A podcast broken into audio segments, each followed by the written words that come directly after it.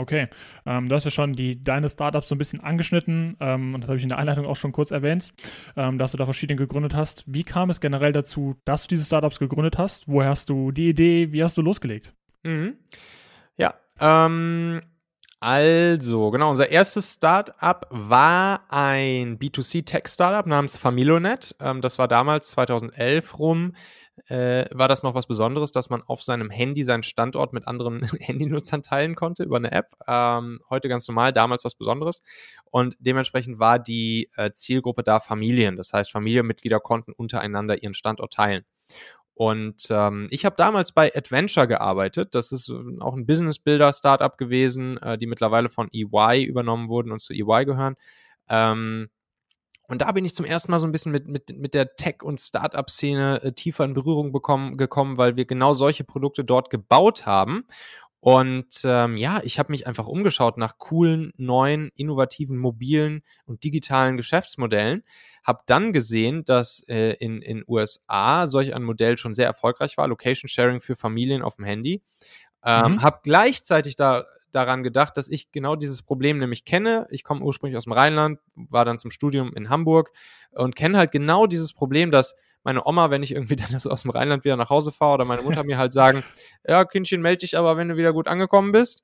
Ähm, wenn du wieder gut zu Hause angekommen bist. Und natürlich vergisst man das, ist ja logisch. Ähm, ja, das kenne ich. Äh, man sagt natürlich nicht Bescheid, wenn man gut zu Hause angekommen ist. Und dann habe ich sofort den, diesen Need verstanden und habe gedacht, boah, krass, wenn das einfach automatisch passiert, wenn das einfach automatisch, dann ist es Win-Win-Win für alle. Und, und warum nutzen wir nicht die Technologie, um um genau das zur Verfügung zu stellen. Ja, und dann haben wir eben dieses B2C-Produkt Familionet gegründet, während wir natürlich auch gesehen haben, das Business ist so oder so ähnlich in den USA schon sehr erfolgreich. Waren dann die ersten, die es in Europa gemacht haben. Also cooles Konzept. Dann später kamen halt, hm, und das ist auch ein Learning, es kommen halt immer wieder neue Learnings dazu, die du äh, durch dein aktuelles Business lernst. Das war jetzt zum Beispiel mit Talentmagnet genauso. Also Talentmagnet ist jetzt ein Produkt, was ich vor zwei, drei, vier Monaten auf den Markt geschmissen habe. Ähm, und was auch aus all diesen ganzen Learnings gekommen ist, die ich davor hatte mit meiner Talente-Content-Plattform. Ähm, so, und, und so äh, kommt man immer von einem, von einem Businessmodell aufs nächste, aufs nächste, aufs nächste, so dass wir dann damals nach Familionet dann auch ein B2B-Produkt gebaut haben und danach noch eine, eine Agentur äh, gegründet haben und so weiter und so fort. Also das ergibt sich dann halt mit der Zeit, weil du immer mehr lernst über die Zielgruppe, über die Bedürfnisse und Probleme der Zielgruppe und natürlich dann auch Ideen für Lösungen ihrer Bedürfnisse und Probleme bekommst. Mhm. Ähm, für mich jetzt noch interessant, war ein Exit von vornherein schon geplant? War das eher spontan? Wie, wie kam da die Connection? Hm. Ähm, also wir, wir haben unsere Firma ähm, nie von Anfang an so gebaut, dass wir sagen, wir müssen unbedingt irgendwie in zwei, drei, fünf, sechs, sieben Jahren verkaufen sondern äh, wir sind da tendenziell zweigleisig gefahren. Klar, wir hatten auch äh, Invest Investoren an Bord mit Millionenfinanzierungen. Ähm, und es ist auch ganz klar, dass wenn ein VC in deine Firma investiert, dass der natürlich irgendwann den Exit sehen will mit einem, mit einem möglichst hohen Multiple. Ähm, aber für uns Gründer, klar, war das ein potenzielles Szenario und wir haben auch äh, ähm, unsere Firma so aufgebaut, dass ein gewisser Wert auch entsteht, der interessant ist für ähm, potenzielle Käufer, was sich dann auch ja nachher bestätigt hat, dadurch, dass wir ähm, ja, Weltklasse-Technologien gebaut haben, Algorithmen im Mobile Locating-Bereich, die besser waren als die nativen von Google und Apple selbst äh, und so weiter. Das heißt, wir haben da schon Wert geschaffen, der, der, der lohnenswert war dann auch zu kaufen später für potenzielle Käufer. Aber äh, wir haben auch immer gesagt, wir machen das hier nicht irgendwie als, als irgendeinen aufgeblähten äh, Case äh, schnell irgendwie dann wieder verkaufen, sondern es wäre auch durchaus möglich gewesen für uns, daraus ein nachhaltig, erfolgreiches, langsam wachsendes, äh, gesundes Business aufzubauen. Wir waren auch profitabel, als wir dann verkauft ha haben an Daimler, also wir mussten nicht verkaufen, mhm. ähm, sondern ähm, ja, wir konnten uns das wohl überlegen und haben dann in dem Moment auch mit dem gesamten Team entschieden, äh, dass wir zu Daimler wechseln wollten. Ähm, und hätte auch nur ein Mitarbeiter von uns gesagt, dass er da keinen Bock drauf hat, äh, dann äh, hätten wir das auch nicht gemacht, wir drei Gründer. Okay.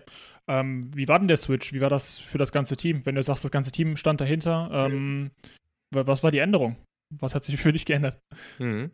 Ja, wir waren dann natürlich von einem auf den anderen Tag ähm, in einem viel größeren Unternehmen. Ne? Also wir wurden ja von Movil aufgekauft. Das ist praktisch die, das war so die Mobility-Sparte von, äh, von Daimler, wo heutzutage dann auch bei der, bei der Now, also das heißt ja heutzutage alles mit Now, Now Family, die auch jetzt mittlerweile zur Hälfte zu BMW gehört, also was wie, wie Drive Now, Free Now, äh, äh, äh Reach Now und so weiter. Ähm, mhm. Und ähm, dann waren wir bei Movil, wo dann so um die 300, gut 300 Mitarbeiter auf einmal in vier Offices auf der ganzen Welt verteilt waren. Also Stuttgart, Berlin, Hamburg und Portland, Amerika. Ähm, und das war natürlich nochmal eine große Umstellung aus unserem kleinen Schanzen, Hamburger Schanzen-Office mit irgendwie zu Höchstzeiten 30 Leuten, äh, dann auf einmal zu, zu, einem weltweit verteilten Team, einer weltweit verteilten Firma mit über 300 Leuten. Äh, das war natürlich ein großer Switch und hm, was man dann gemerkt hat, es war natürlich auch ein kleiner Kulturschock. Man muss allerdings sagen, ich glaube tendenziell eher, eher für die anderen ähm, okay. schon bestehenden Mitarbeiter äh, war es ein kleiner Kulturschock. Ähm, weil sie auf einmal gesehen haben, da kommt so ein sehr eingeschworenes Team rein, die irgendwie so ihre eigenen Rituale haben, die den ganzen Tag mit Birkenstock im Office rumlaufen, die irgendwie beim Stand-up komische, komische Sachen machen, die irgendwie schon an so ein an so einen Kult erinnern, so. Und dann haben die sich natürlich auch gedacht, okay, was ist das bitte für ein Haufen? Ähm, und ähm, ja, und das war dann, dann haben wir schon gemerkt, da gab es erst schon eine gewisse äh, Separierung so zwischen den Familionet-Leuten und den anderen, aber die anderen haben dann, glaube ich, auch gemerkt, dass die Familionet-Leute eigentlich alle ziemlich cool sind und ähm, ja, und dann hat sich das auch nach und nach weiter durchmischt und die Teams haben sich durchmischt und ähm, ja, dann wurde, glaube ich, in beide Richtungen wurde sich so ein bisschen kulturell angepasst. Und ähm, das, das war dann auch am Ende, glaube ich, für alle eine, eine sehr feine Sache.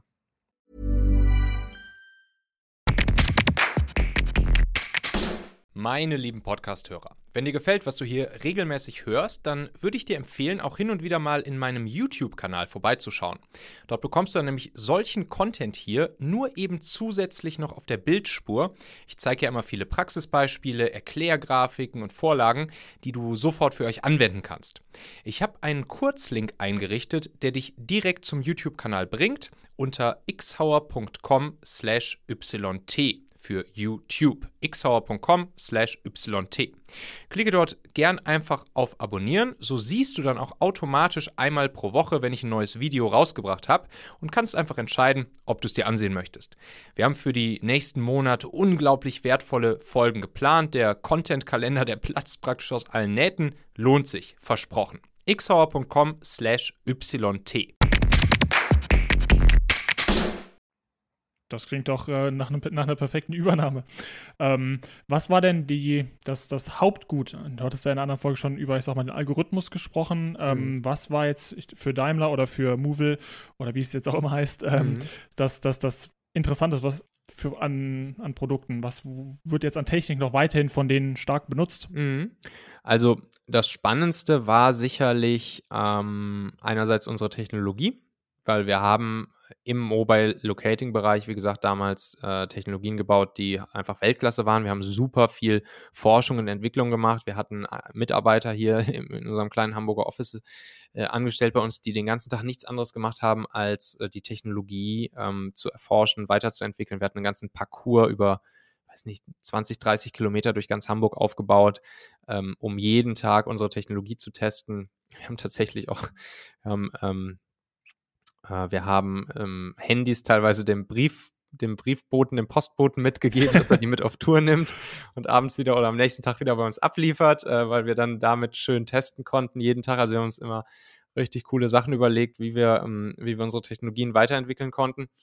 Und ähm, das heißt, äh, ja, da hatten wir dann Technologien entwickelt, die, wie gesagt, sogar besser als die nativen und zuverlässiger und genauer und batteriesparender waren als die, als die nativen Technologien von Apple und Google selbst äh, weshalb dann ja auch Apple und Google äh, unter anderem ähm, Vertriebspartner von uns geworden sind.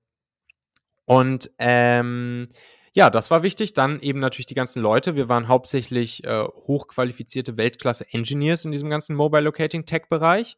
Äh, 80 Prozent unseres Teams waren, waren Engineers und Entwickler und Programmierer.